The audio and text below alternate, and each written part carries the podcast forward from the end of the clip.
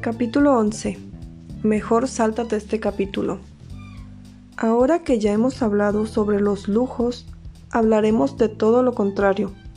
Probablemente sea mejor que no leas este capítulo en absoluto. Es acerca del ahorro, esa insípida y anticuada virtud que jamás ha sido disfrutada por nadie, excepto los verdaderamente mezquinos y el señor Coolidge. La mayoría de la gente durante los primeros 30 años de vida se irrita cuando alguien habla a favor del ahorro. Más tarde, se molestan aún más al descubrir que todo lo que el señor tacaño había dicho era cierto. Uno de los más tristes hechos de la vida es ese tedioso adagio acerca de que un centavo ahorrado resulta después de todo servir de algo. No te estamos recomendando ahorrar por alguna razón buena o moral, sino meramente porque mientras el tiempo pasa, gastar tu propio dinero tiene un efecto en él, como ocurre con el whisky, mientras que dejar que otras personas gasten su dinero por ti produce, en el mejor de los casos, el aburrido placer de un vaso de limonada. Es por lo menos doblemente divertido ir a la tienda de gangas con dinero que te pertenece a ti y a nadie más, que tener suficiente dinero ajeno para cubrir una compra en Cartier. Y una buena mayoría de las mujeres que viven solas tienen que ahorrar algo si quieren mantenerse en ese estado hasta el amargo final. Ninguna joven en su adolescencia cree esto, solo algunas en sus veintes lo hacen. Muchas en sus 30 y 40 lo han aprendido Casi todas las mujeres nacen con la creencia de que algún hombre se casará con ellas y las mantendrá, o en el peor de los casos que algún pariente morirá y le dejará toda su fortuna. Este es probablemente un instinto implantado por la providencia y tiene algo que ver con la propagación de la especie. No tenemos tiempo para descubrir la razón, pero así es, y toma mucho, pero mucho tiempo desterrar esta idea. Finalmente, si no aparece ningún esposo y si ningún amable familiar muere, nos alcanza la horrible convicción de que apartar un poco de dinero para tiempos más grises no es mala idea.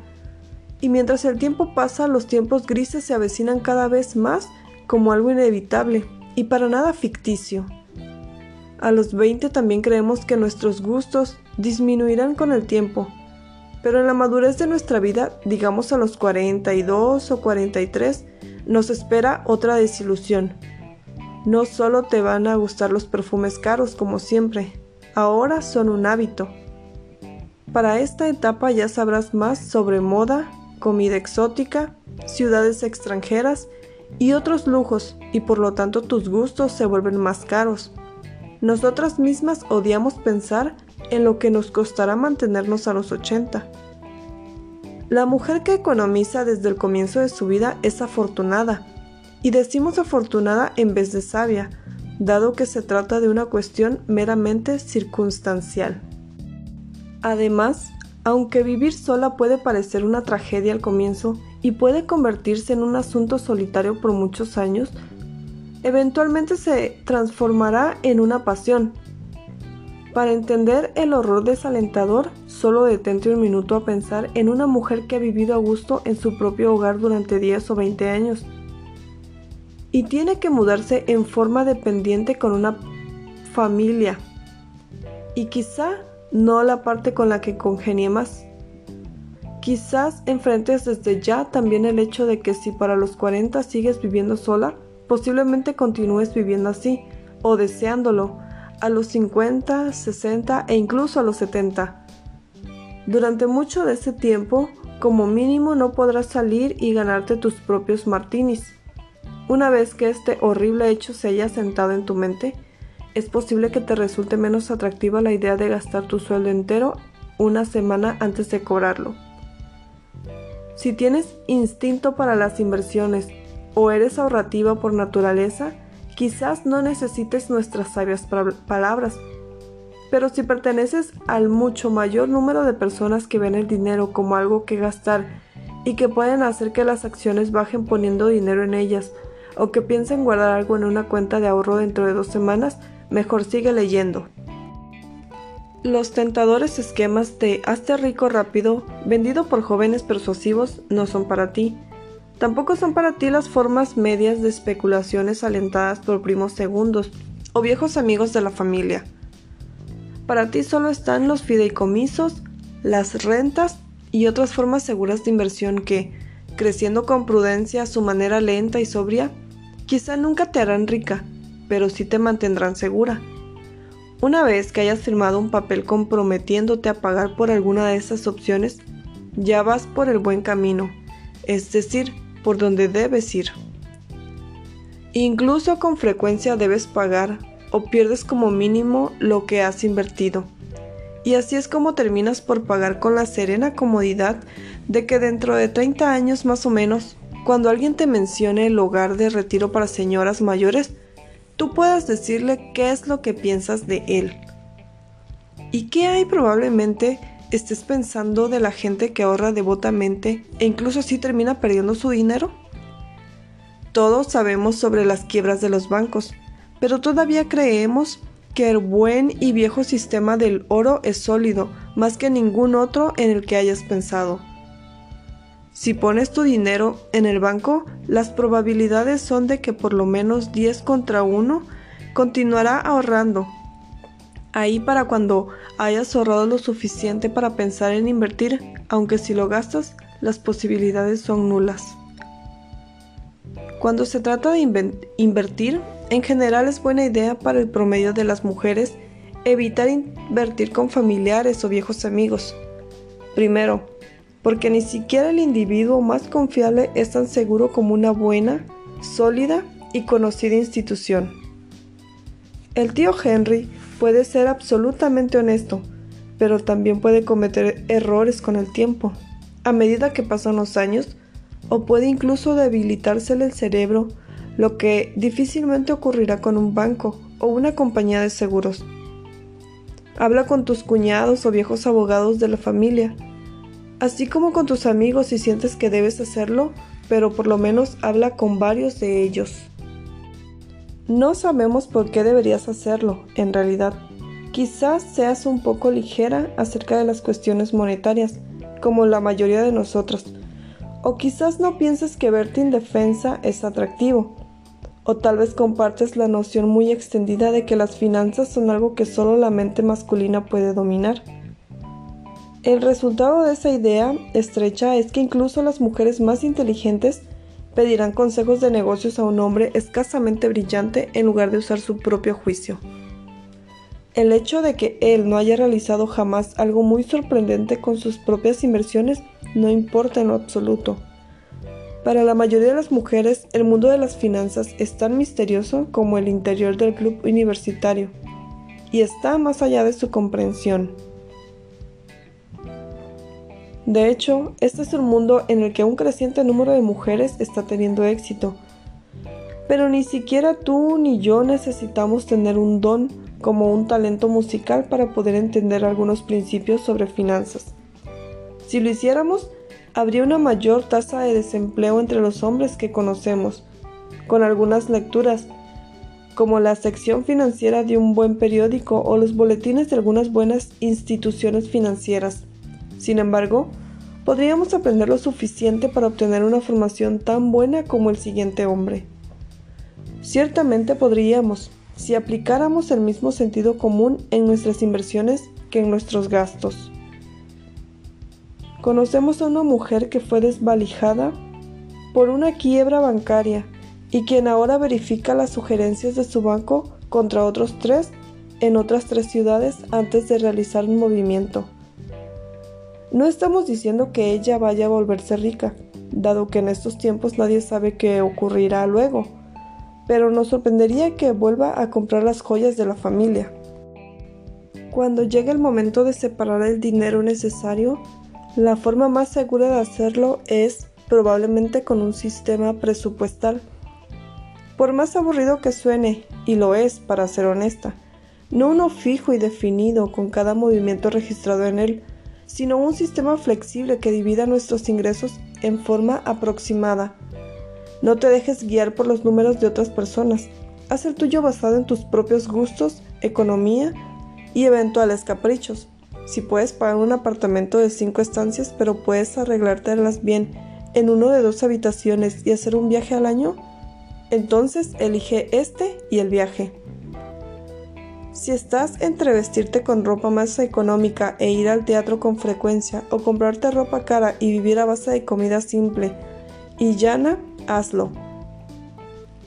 No te preocupes si tu esquema no coincide con el de los libros que sugiere que cierta proporción de tus ingresos vayan a cierta parte. Después de todo, esto te incumbe a ti, no al autor. La idea es saber dónde estás y a dónde quieres llegar al finalizar el año o el mes. Esto significa planificar por lo menos de un modo general unos seis meses por adelantado.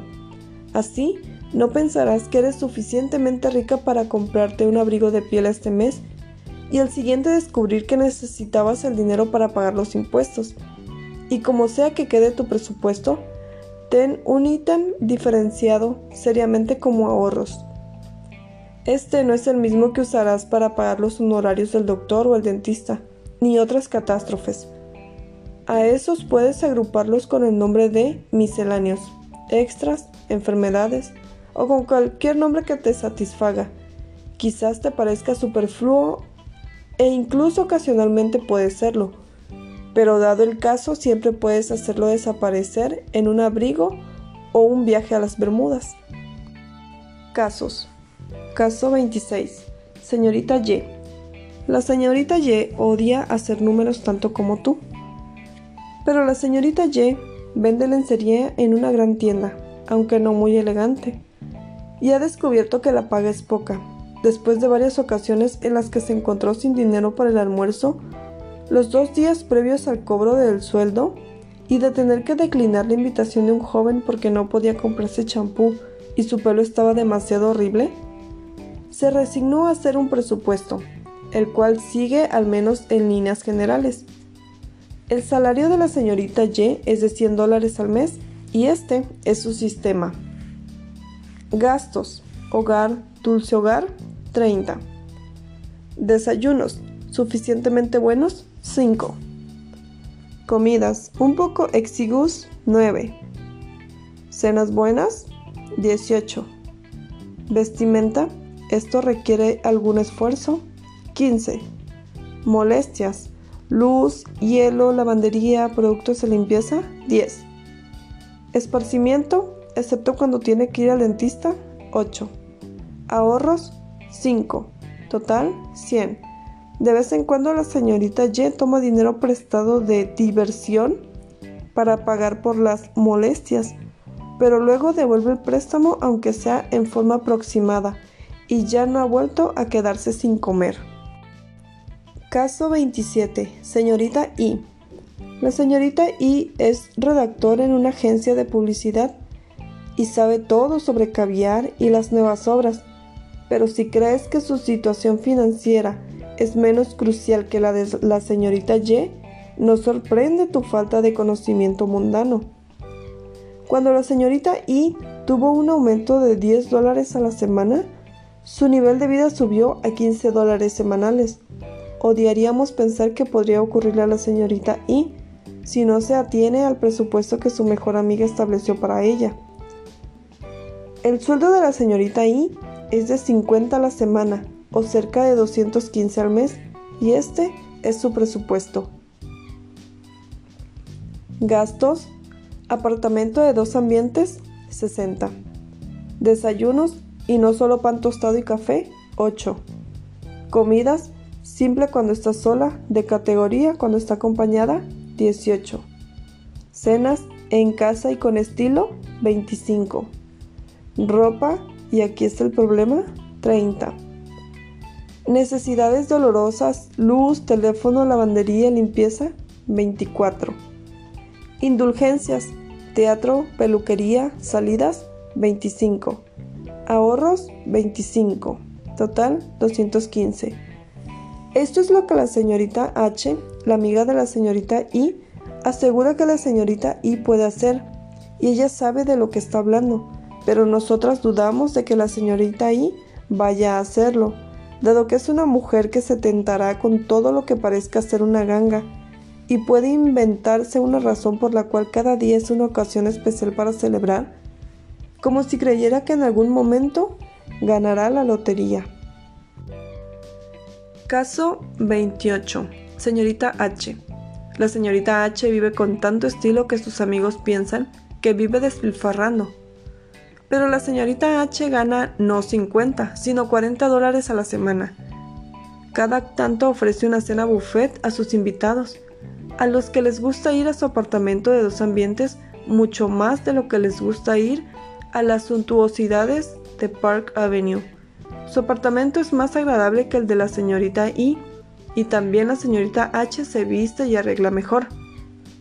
La explicación es que la señorita H tiene un instinto no tanto para hacer dinero como para hacer que éste dure más.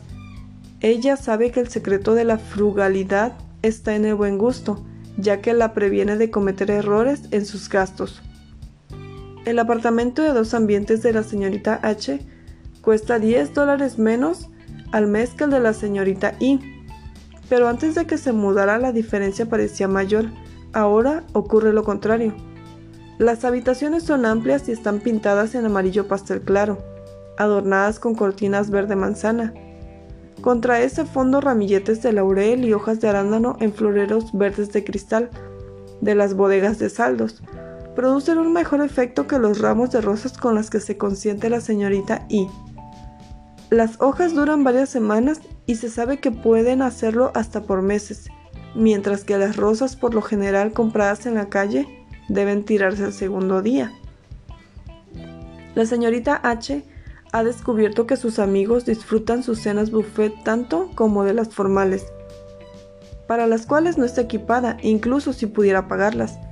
Así que sirve espagueti con queso, judías cocidas, jamón troceado y huevos cocidos en salsa de crema además de endivias, mezcla de lechugas y rábanos con un epicúreo aderezo francés que ella misma prepara, servidas en una ensaladera de madera. La comida es completada con pan sueco, una tabla de quesos y café. No nos creerías si te dijéramos lo barata que resulta serla. La señorita H administra tan bien su presupuesto que siempre tiene suficiente dinero extra para aprovechar las baratas pero nunca compra más de lo necesario de nada, desde la ropa hasta mantelería, ya que ha aprendido que cuanto más tienes, más tiempo y trabajo te va a requerir cuidar estos objetos. La señorita H conserva lo que tiene con el máximo cuidado. Caso 29. Señorita O. La señorita O tiene 58 años y está retirada tras una larga carrera en una empresa editorial. Vive en una pequeña y encantadora casa en los suburbios de Chicago, que tiene un jardín y estacionamiento. Compró la casa con el dinero que puso en pequeñas cantidades semanalmente y durante 20 años en una compañía constructora y de préstamos hipotecarios. Dado que esto se llevó la mayoría de sus ahorros, la señorita O posee poco más allá de la casa, pero esta tiene tres dormitorios amplios y una habitación de servicio la señorita O ocupa la habitación principal y alquila otra a una amiga de la escuela que es viuda. La tercera es ocupada por dos hermanas apenas un poco más jóvenes que la señorita O, que todavía trabajan. Con esto puede pagarle a la empleada doméstica y obtener un pequeño ingreso. Todas las chicas, como son conocidas por sus amigos, han sido trabajadoras y han tenido vidas apacibles hasta que unieron sus fuerzas. Ahora, sin embargo, están viviendo sus aventuras. Cada una tiene un hobby. El de la señorita O es la jardinería.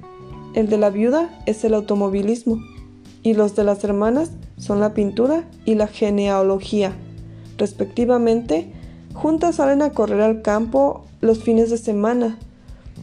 Y festivos se reúnen para cenar y jugar al bridge. Y han aprendido a preparar sus propios cócteles. Caso 30. Señorita Bandé. La triste historia de la señorita Bandé se debe a que alguna vez fue una belleza rubia, esbelta y grácil. Desde los 14 años todo el mundo, incluidos sus padres y ella misma, creyeron que la señorita Bandé rompería muchos corazones, pero para los 18 años sus ideas de un buen matrimonio se volvieron tan desorbitantes que ninguno de sus candidatos le pareció suficientemente bueno. Para cuando los padres de la señorita Bandé murieron y se dio cuenta de que tenía muy poco dinero, todavía era rubia y esbelta, y aún tenía esperanzas. Se mudó a Nueva York, donde pensó que habría más gente capaz de apreciar su encanto blanco y rosa. Tuvo pocos problemas en encontrar un trabajo como modelo, pero este no resultó ser muy redituable ni tampoco ser la mejor vía hacia el matrimonio. La delgada figura de la señorita Bandé enseñaba vestidos y abrigos, haciéndolos relucir, pero siempre a matronas adineradas y a viudas ricachonas. Toda la ficción de las modelos, pero a la inversa. La señorita Bandé ganó algunos admiradores, pero aquellos suficientemente ricos tenían intenciones muy diferentes a las del matrimonio y viceversa. Esto la llevó a invertir su poco dinero en ropa y en cuidados para su pelo y piel. Su apariencia física era su principal atractivo. A medida que el tiempo pasó, esto comenzó a costarle más caro mientras que el número de pretendientes comenzaba a disminuir. Los estándares de la señorita Bandé de un buen matrimonio también bajaron y aún así las oportunidades no fueron suficientes. Al final, la señorita Bandé tuvo que cambiar de ocupación de modelo a dependiente en una librería. Para este tiempo su belleza era mínima, artificial y descolorida. Los hombres amantes de los libros eran más numerosos que los compradores masculinos en la tienda de ropa para mujeres, pero la mayoría de ellos eran pobres la señorita Bandé todavía trabaja en la librería, pero ya no es hermosa, y algunas veces se despierta en medio de la noche preguntándose, ¿qué ocurre cuando la gente tiene que dejar de trabajar y no tiene dinero en el banco?